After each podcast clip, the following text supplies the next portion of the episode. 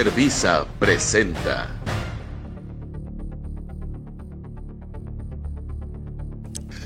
Hola, hola, hola, chavos, ¿cómo están? Esto es Giant Metal Roboto, espero que se encuentren muy bien en sus casas o en donde quiera que nos estén dando el placer de estar con nosotros. Yo soy Eric Contreras Ayala. Estaba yo ahorita pendiente de algunas cosas. Bueno, estamos comenzando un poquito tarde, 6.22 pm, porque se estaba actualizando eh, los programas. Luego ocurre que pues, los programas de sobre todo el programa este que utilizo el OBS para hacer la transmisión. Luego se le ocurre justamente hacer su ciclo de, de update en el momento en el que lo abro y es justamente cuando voy a hacer el programa entonces pues por eso nos retrasamos un poquito pero además también andaba yo en el chisme porque ahorita hay un eh, incendio en la eh, zona de Tepito por lo que tengo entendido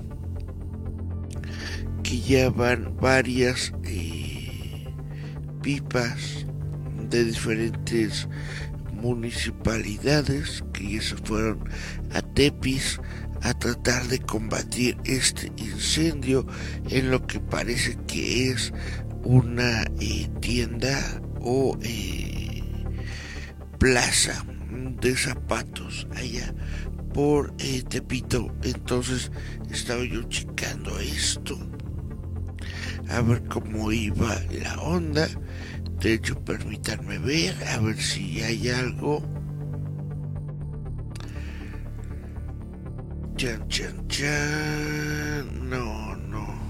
Aquí está, diciéndose que de centro histórico evacúan a más de 500 personas. Déjenme, se, lo, se los leo, así como está. Dice, en las inmediaciones del centro histórico de la Ciudad de México se ha reportado un incendio en una bodega de zapatos, por lo que bomberos y elementos de protección civil acudieron al lugar. Además se informa que han evacuado a 500 personas para proteger su salud, bomberos han realizado un arduo trabajo tratando de apagar las enormes llamas. El incendio ocurrió en la colonia Morelos de la alcaldía Cuauhtémoc. Sin embargo, imágenes de varias alcaldías de la Ciudad de México pudieron capturar las llamaradas y nubes negras de humo aún no se da a conocer si este incendio fue provocado o fue una causa de accidente. Tampoco se ha dicho si hay personas lesionadas, pero sí se informa que fue en la Plaza Oasis, en la calle Manuel Peña y Peña. Plaza Oasis, en la calle Manuel Peña y Peña. El comercio de sandalias, ubicado cerca de Tepito, fue consumido por el fuego. El siniestro ha generado tráfico en las calles cercanas. Sigue de cerca, bla, bla, bla. Por tal motivo, la Secretaría de Gestión Integral de Riesgos, IPC, de la Ciudad de México, exhorta a la población a evitar la zona para permitir el mejor flujo de los servicios de emergencias. Entonces es eh, un comercio de sandalias. Comenzó a arder fuego y luego este fuego se extendió a la plaza Oasis en la calle Manuel Peña y Peña. Esto es por lo menos lo que yo eh, confiero a través de este artículo que estamos leyendo. Pues bueno, esto es Jair Metal Roboto, esto es el incendio al minuto, dice Carl Santiago, buenas y frías tardes, dice eh, Miriam Taylor, buenas, buenas, ¿cómo les va? Pues ni tan frías, tenemos un incendio, no se enteraron. Bueno, déjenme poner el tema de las noticias para que se enteren. ñaca ñaca.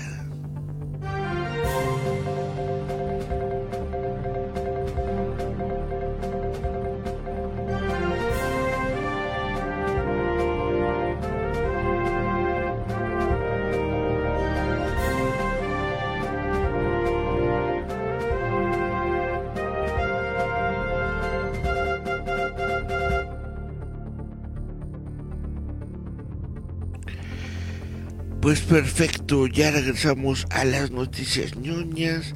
Esperemos que todo salga bien. Esperemos que este puesto de chanclitas que se que se está quemando o que ya se quemó, pues que no hubieran sido todas crocs, porque si no, imagínense justo eh, que se quemen las crocs en la noche o unos eh, mesecitos antes del, del buen fin, pues ya no vamos a tener que ir a comprar. ñaca, ñaca, ñaca, ñaca. Dice, eh, ah, no, son unos mensajitos que tenía. Pues bueno, ahora sí, vámonos de lleno y de fondo a las noticias ñoñas. Déjenme decirles que salió el primer tráiler de Madame Web. Uh. Y bueno, el primer tráiler de Madame Web nos revela heroínas araña exclusivamente femeninas y un villano parecido a Spider-Man. Sony Pictures ha lanzado el primer tráiler de la próxima película de Madame Web. Madame Web llegará a los cines el 16 de febrero de 2024. Se supone que está conectada al universo cinematográfico de Spider-Man, aunque se describe como una historia de origen independiente. Madame Web, cuyo nombre real es Cassandra Webb, es una mutante para para con poderes clarividentes que ha sido asociada con varias mujeres araña en los cómics. La película se desarrolla antes de que Madame Web esté en la silla de ruedas que usa en los cómics. La directora de Jessica Jones, S.J. Clarkson, dirige esta primera película de Marvel de Sony, dirigida por una mujer con Dakota Johnson como el personaje principal, Sidney Sweeney interpretando a Julia Carpenter, Spider-Woman, también protagonizan Celeste O'Connor, Isabella Merced, Tahar Rahim, Mike Epps, Emma Roberts y Adam Scott. El trailer revela el equipo de cuatro mujeres, así como el villano parecido a Spider-Man, quien es Ezekiel Sek Sims, interpretado por Tyler Rajim, a quien vemos, pero también vemos a Madame Web, a ser, eh, que parece rehacer una pelea después de una derrota que ha visto de antemano con sus poderes de clarividencia.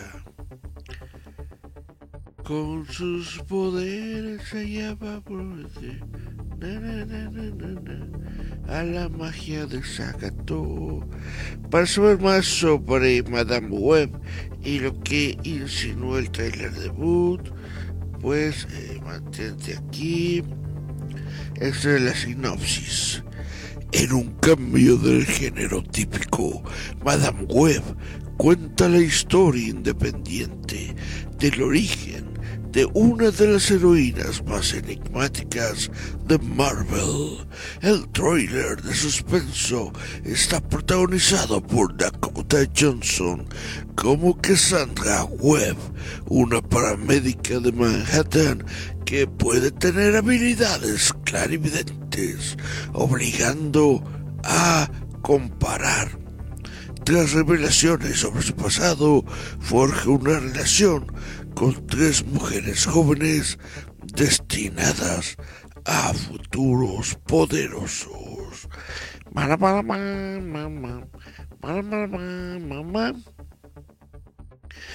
Y bueno, yo tengo, que decir que no me gustó, no me gustó, no me gustó, no me gustó este trailer. Está bastante eh, chafita. Está como todos los trailers de las películas de Sony del universo de Spider-Man que siento que les meten demasiada crema a los tacos que siento que hacen que el protagonista se la crea demasiado pero al final lo que nos muestran realmente cuando llegamos ya a la sala de cine y comenzamos a ver es una parodia una eh, completamente una parodia del género de superhéroes, algo completamente cómico, algo distante de lo que nosotros queríamos ser, perdón, algo distante de lo que nosotros queríamos ver. ¿Por qué digo esto? Porque eh, pues creo que le meten demasiada...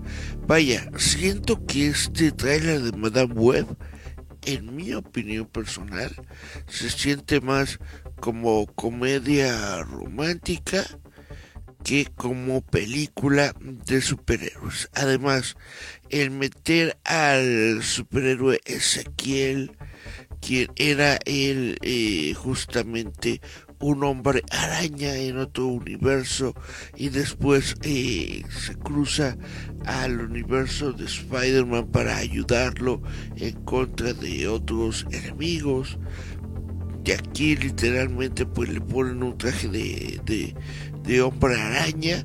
Yo siento que eh, lo están haciendo más como parodia. Siento que es más como una... Mírenme, mírenme, yo también tengo a mi Spider-Man o algo por el estilo.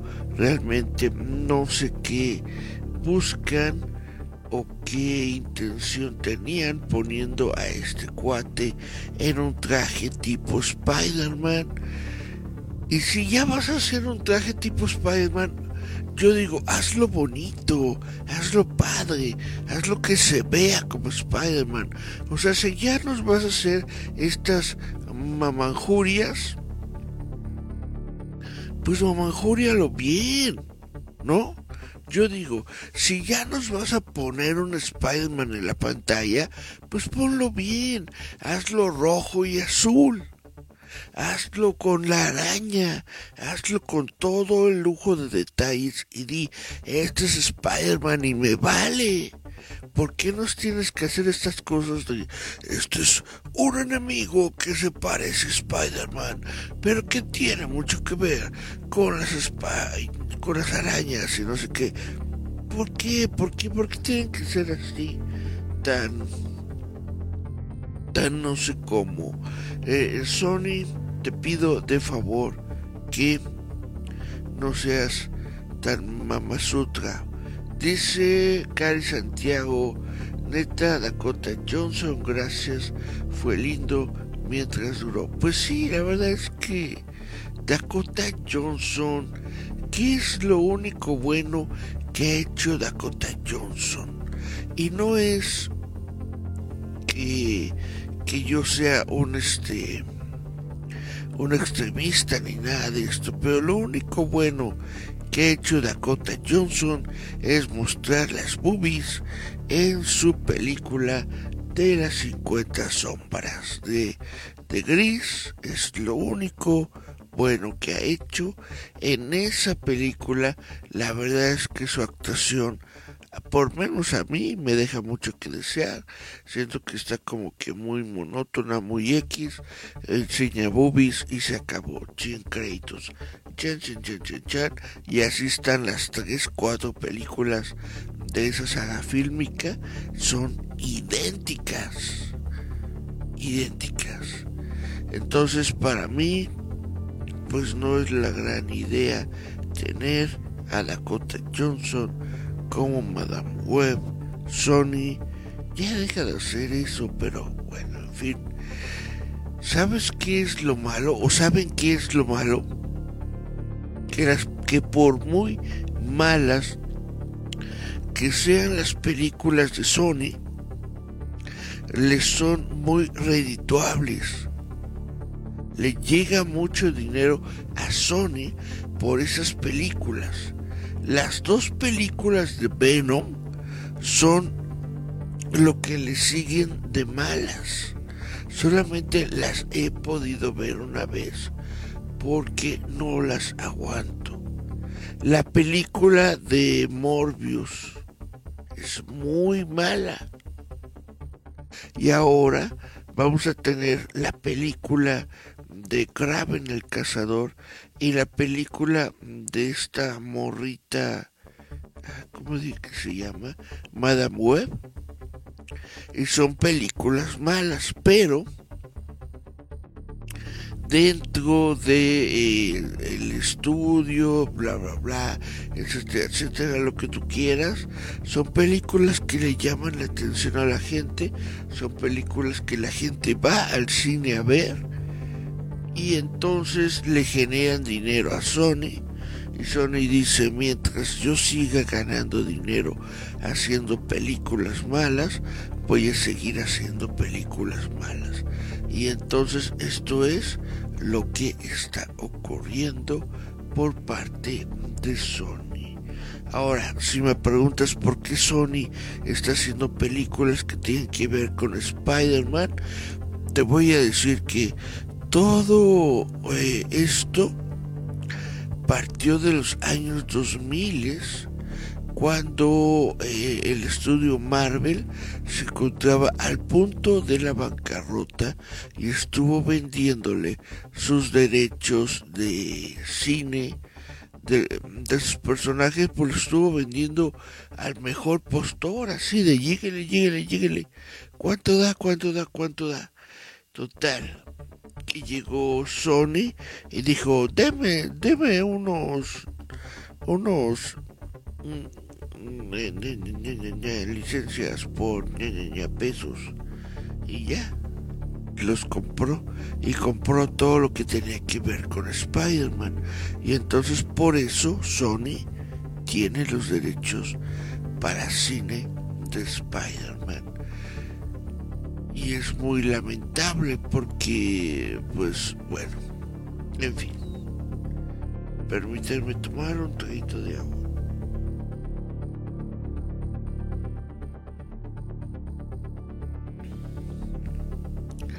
Bueno, Destin Daniel Creighton. Y tú vas a decir, ¿quién?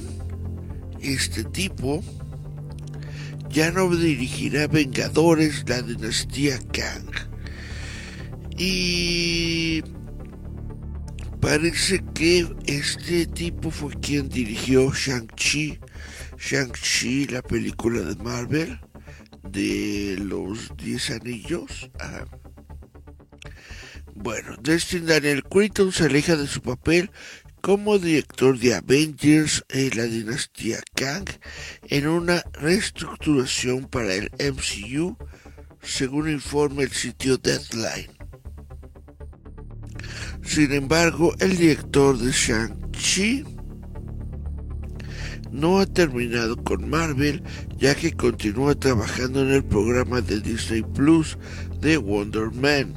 Creighton también está informando en conversaciones con Marvel sobre la dirección de futuras películas y según él sigue trabajando en Shang-Chi 2 que continúa siendo retrasado en medio de retrasos de los Vengadores y otros proyectos. Si bien Creighton todavía trabaja con Marvel en múltiples cosas, su partida profundiza la incertidumbre que rodea a Avengers, la dinastía Kang, en medio de rumores de un alejamiento de la problemática estrella Jonathan Mayors, la reciente conclusión de la temporada 2 de Loki, añadió más leña al fuego, sugiriendo que Marvel podría cambiar la historia en cualquier dirección. Creighton por su parte sigue bastante ocupado, además de sus proyectos en curso con Marvel. Creighton es actualmente productor ejecutivo de American Born Chinese en Disney Plus, Shang-Chi, fue uno de los pocos avances que siguieron a Avengers Endgame. Pues bueno, ¿qué les puedo decir? No creo yo que vaya a haber nada más este diferente con el asunto de Jonathan Mayors. Hay que ver cómo surge eh, pues su juicio su juicio de, de, golpeador de mujeres, a ver si lo condenan por golpeador de mujeres. Y pues según yo solamente hay dos sopas. Número uno, lo condenan y entonces adiós Marvel.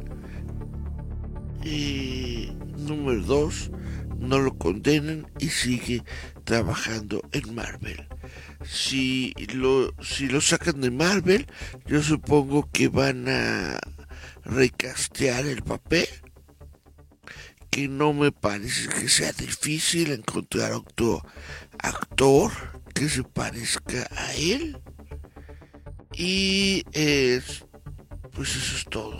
Que recasteen el papel, que colocan a otra persona dentro de este eh, papel y entonces podemos continuar con nuestro, nuestra vida. Dice Cari Santiago, hablarás del documental del actor que hacía el doble de Harry Potter que quedó en silla de ruedas y si supiera más sobre el documental del actor que hacía del doble de Harry Potter que quedó en silla de ruedas, Tal vez entonces podría ser que yo hablaría más sobre el documental del actor que hacía del doble de Harry Potter que quedó en silla de ruedas pero no, la verdad es que no sé nada sobre el documental del actor que hacía del doble de Harry Potter que quedó en silla de ruedas. Lo único que supe fue que Daniel Radcliffe, quien fue el, el actor de Harry Potter, estaba inmiscuido de alguna forma. Creo que había sido productor o mínimo estaba eh, prestando algún tipo de participación en este documental del actor que hacía del doble de Harry Potter que quedó en silla de ruedas pero no, por el momento no tengo nada que decir sobre el documental del actor que hacía del doble de Harry Potter que quedó en silla de ruedas. Vámonos a hablar de la noticia del momento que más bien es un rumor. Estas historias no me gustan mucho porque yo siento que son más chismes que noticias, pero está siendo muy reportada y entonces hay que mencionarla. Pedro Pascal, Pedrito Pascal, nuestro Pedrito estaría en conversaciones para interpretar a Reed Richards en Los Cuatro Fantásticos. Es posible que Reed Richards de Los Cuatro Fantásticos finalmente haya sido revelado y que se trate ni más ni menos que de Pedrito Papito Pascal. ¡Órales! Y esto se supone que lo anuncia un informe del sitio Deadline, quien últimamente ha estado muy ocupado trabajando en eh, The Last of Us, o sea, Pedro Pascal, eh, de Mandalorian y otros programas de género populares. Se dice se comenta, se rumorea, se chismea que Pascal está en conversaciones para asumir el cargo, aunque todavía no hay nada cerrado. Los primeros rumores surgieron la semana pasada y finalmente se incendiaron en las redes sociales. Las fuentes de Deadline informaron que las conversaciones van en la dirección correcta. Según los informes, los cuatro fantásticos comenzarán a filmarse el próximo año con el director Matt Shackman tomando el mando. Ahora, yo no tengo nada en contra de Pedro Pascal. Pedro Pascal es buen actor, pero yo siento que Pedrito Pascal ya está metido en muchas cosas como para todavía estarse metiendo como eh, como Reed Richards en los Cuatro Fantásticos. Además, yo siento que el universo cinematográfico de Marvel ya tiene a su Reed Richards eh, fantástico original ¿para qué tiene que buscar otro? Y es que John Krasinski inmediatamente comenzó a ser tendencia cuando los fanáticos del MCU comenzaron a cuestionar a Pedro Pascal como Mr. Fantastic. Parece probable que Pedro Pascal asuma el papel de Mr. Fantastic para la próxima película de los Cuatro Fantásticos, pero muchos fanáticos de Marvel tienen un actor diferente en mente. Inmediatamente después de que surgían informes de que Pascal estaba en conversaciones, John Krasinski comenzó a hacer tendencia en Twitter mientras los fanáticos cuestionaban por qué Marvel no simplemente trae de vuelta a este actor de The Office. Realmente no entiendo por qué Marvel no le da simplemente el papel de Reed Richards a John Krasinski. Él ya interpretó a una variante de Mr. Fantástico, simplemente denle el papel. Escribió un fan en una publicación que parecía resumir los sentimientos de los fanáticos. Opiniones similares se han expresado en canales sociales como Reddit.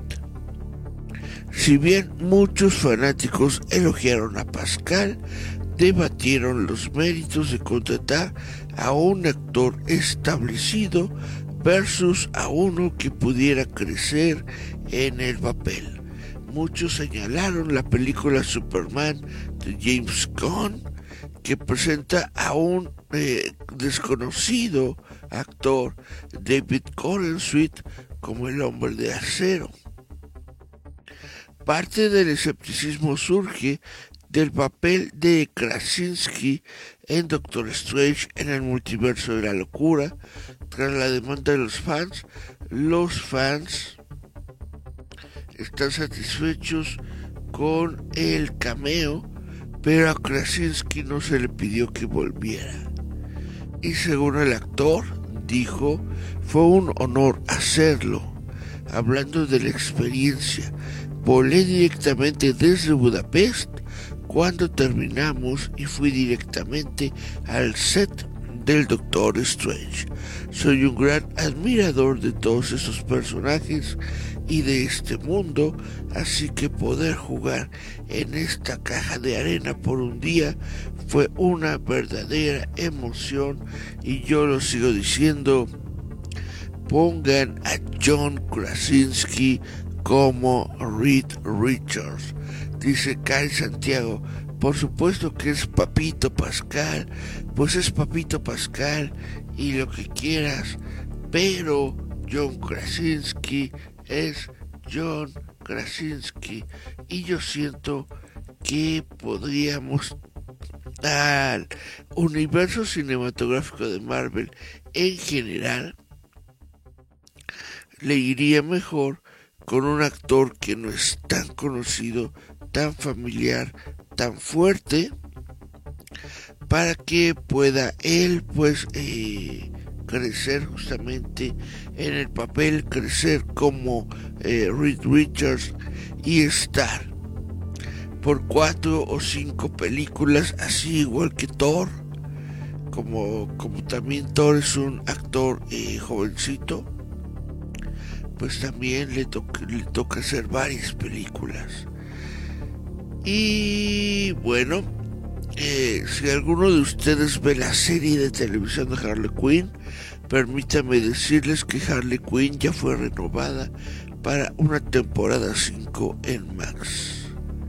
A solo un par de meses de que terminara la temporada 4, el programa animado de DC, protagonizado por Kaylee Cuoco como Harley Quinn y Lake Bell como Poison Ivy, ha demostrado ser un éxito para Max e incluso tiene su propio spin-off de Kite Man Hell Yeah. Y eh, Harley Quinn ha levantado la palanca de la comedia con cada nueva temporada. Estamos emocionados de continuar esta asociación con Max y dar nuestro mayor giro hasta la fecha para la temporada 5 dijo Peter Girardi, vicepresidente ejecutivo de programación alternativa de Warner Brothers Animation, en un comunicado. En la temporada 4, Harley comenzó a trabajar con la Batifamilia, incluidos Robin, Nightwing y Batgirl, mientras que Poison Ivy asumió su nuevo papel como directora ejecutiva de la Legión Doom cuando Harley eh, comenzó a abrazar sus esfuerzos heroicos, ella y Ivy chocaron en su relación. Al final, las dos resolvieron sus diferencias y se asociaron con Batgirl y Catwoman para formar Gotham City Sirens. El talentoso equipo de Harley Quinn ha logrado una vez más ofrecer una temporada que se basa en todo lo anterior y al mismo tiempo se siente fresca e inventiva, dijo Susana Macus, vicepresidenta de comedia original y animación para adultos de Max y Adult Swim continúan brindando historias divertidas, conmovedoras y trastornadas con nuestro adorable grupo de inadaptados de DC y no podríamos estar más emocionados de que los fanáticos vean lo que se ha logrado en la temporada 5. Gua, gua, gua. Pues bueno, entonces eh, no tengo yo lo de el actor que hacía del doble de, Harry Potter.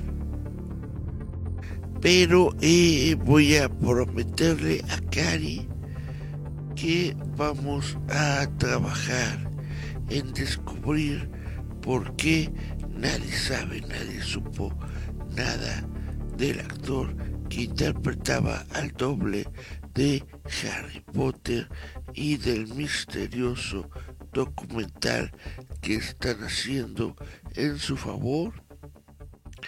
Por lo que lo que voy a hacer en este momento es anotarlo anotarlo en mi libreta. Tum, tum, tum, tum. Esta es la libreta, esta es la libreta, esta es la libreta. ¿Y qué le pondremos hoy? Vamos a anotar entonces que el documental del actor que le hacía de Harry Potter. Vamos a copiar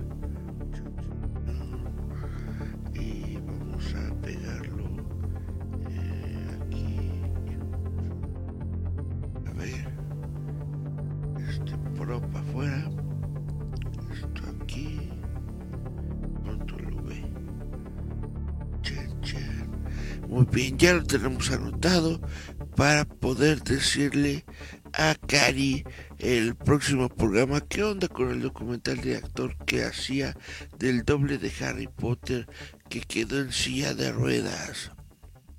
Ya está en la libreta, ya está en la libreta, ya está en la libreta. Ahora se friega y lo ve.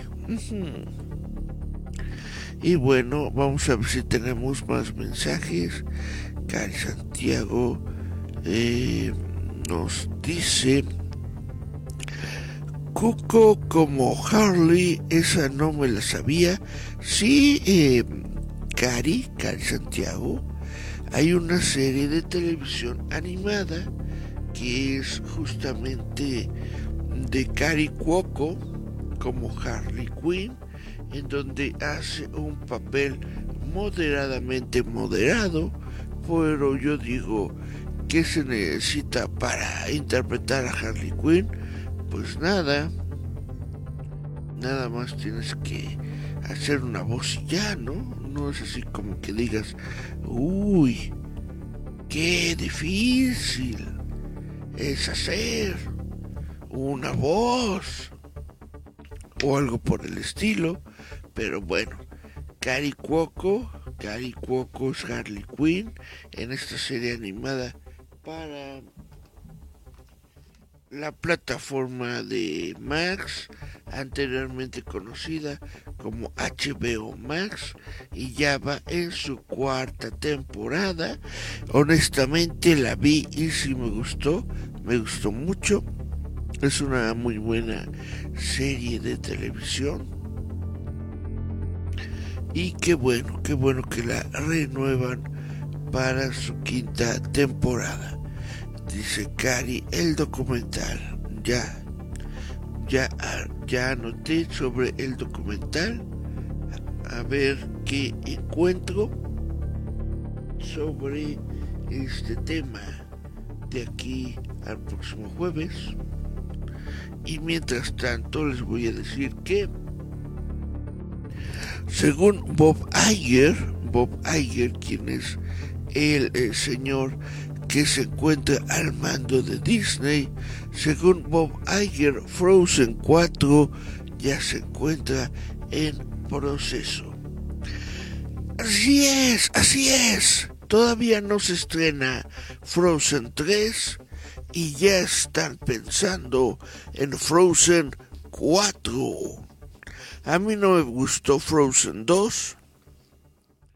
Siento que Frozen 1 tuvo muy buena música y que Frozen 2 se cayó porque no tuvo justamente eh, buena música. la, la canción de Into the Unknown, Into the Unknown, no me parece que sea tan, tan buena o tan épica como la de Let It Go, Let It Go. Can't hold it back anymore. Let it go, let it go. Eh, bueno, yo digo, pero eh, resulta que Frozen 3 está en proceso y podría también haber ya una Frozen 4 en proceso, dijo este jueves el director ejecutivo de Disney en Good Morning America. Dice, no tengo mucho que decir sobre esas películas en este momento. La directora Jen Lee, quien creó las películas originales de Frozen y Frozen 2, está trabajando arduamente con su equipo de animación de Disney, no en una, sino en dos historias. Yo digo que eh, olviden, olviden la historia, olviden la película. Lo que necesita Frozen 2 y Frozen 3 es música.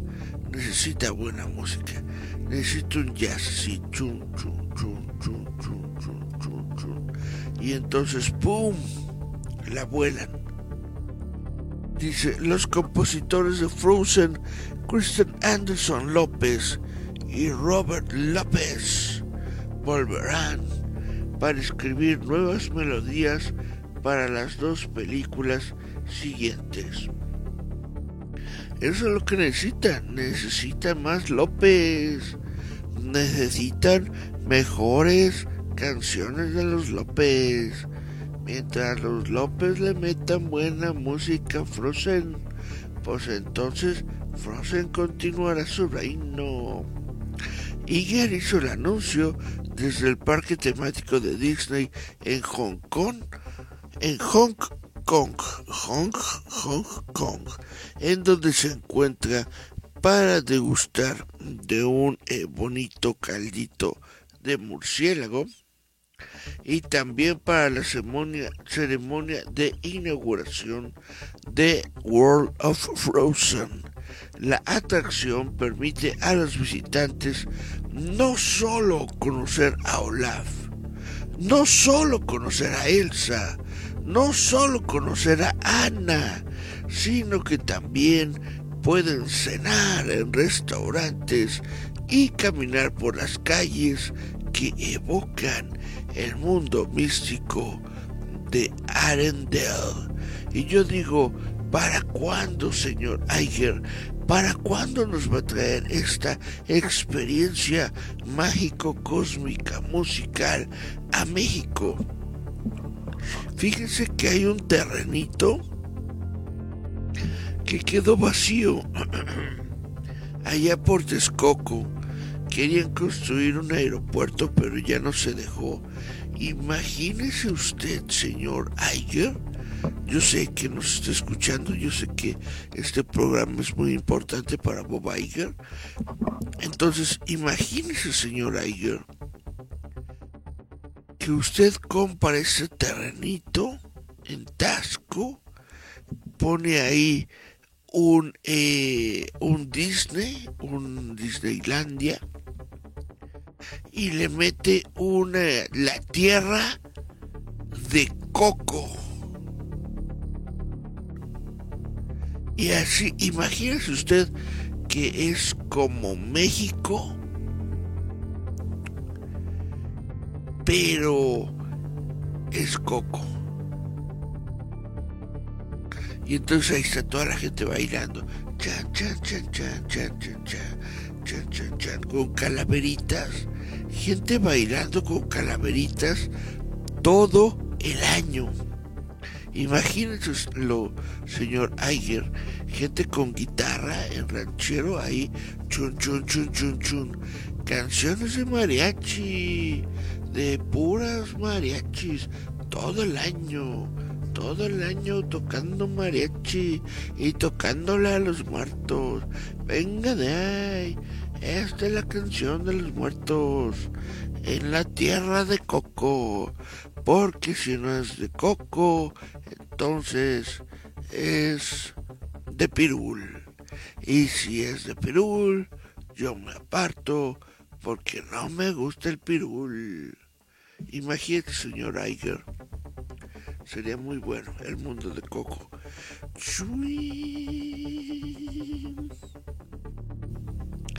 Bueno, ¿qué dice la nota? Durante años, en nuestros parques Disney, hemos estado creando estos grandes mundos inmersivos.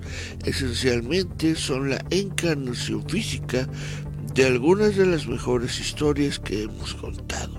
Y por supuesto, siendo Frozen una de nuestras franquicias más valiosas, creo que es ideal para construir el lugar en el que se desarrolla. Frozen, dijo Iger, es simplemente una tierra fantástica que permite a la gente sumergirse en la historia e interactuar con todos los grandes personajes de sus películas.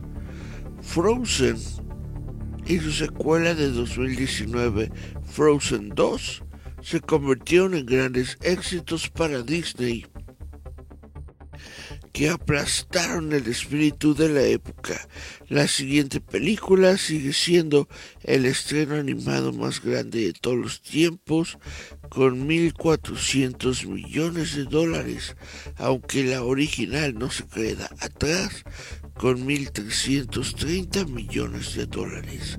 Además de las riquezas de taquilla, las películas sobre las aventuras de las hermanas Ana y Elsa produjeron canciones ineludiblemente populares como Let It Go y Do You Wanna Build Snowman, así como un musical de Broadway. Pues eh, nada más me queda decirle, eh, señor Iger, yo sé que usted eh, me está escuchando. Yo sé que me estás escuchando, chamaco métase, señor, a, la, tierra de Coco, en Tex Coco. Va a estar muy bueno, señor Iger. Yo le sugiero, le garantizo, le propongo abrir Disney Texcoco. Yo se lo administro con mucho gusto con mucho, mucho gusto. Pues bueno, esto es todo lo que tengo por hoy en el programa de Giant Metal Roboto. Estas son todas las historias interesantes, historias de vanguardia, historias que usted debe saber antes del lonche. Eh, dice... Em, el documental se llama David Holmes, el niño que sobrevivió. Órale, David Holmes, el niño que sobrevivió. Vamos a copiarlo y pegarlo y buscarlo en Google para que eh, veamos en dónde se puede ver y qué onda con este documental que Cal Santiago nos está pidiendo ver. Pues bueno, muchas gracias a Cari Santiago justamente por habernos acompañado. Muchas gracias a Miriam Taylor que nada más llegó para decir buenas y se marchó. Y a su barco le llamó libertad. Pero bueno, esto es el programa J Vital Roboto ya van a dar las 7, ya son las 7 de la noche. Vámonos, vámonos. Pues muchas, muchas gracias a todas las personas que hacen posible este programa. Gracias a todos los que me escuchan por medio de Spotify, Apple Podcast, Google Podcast, Anchor, Amazon Music, eh, iBox Radio Public y Breaker. Porque Ustedes son un público muy importante que semana a semana pues eh, hace que este programa se mantenga en las listas de popularidad. Top, top, top, top, top, top, top. Y pues eso es todo lo que tengo que decir de momento. Muchas gracias a todos. Esto fue Giant Metal Roboto. Yo fui Eric Contreras Ayala. En donde nos veamos, así nos saludamos. Y sonríe que la fuerza estará contigo. Chao, chao, chao. ¡Pum!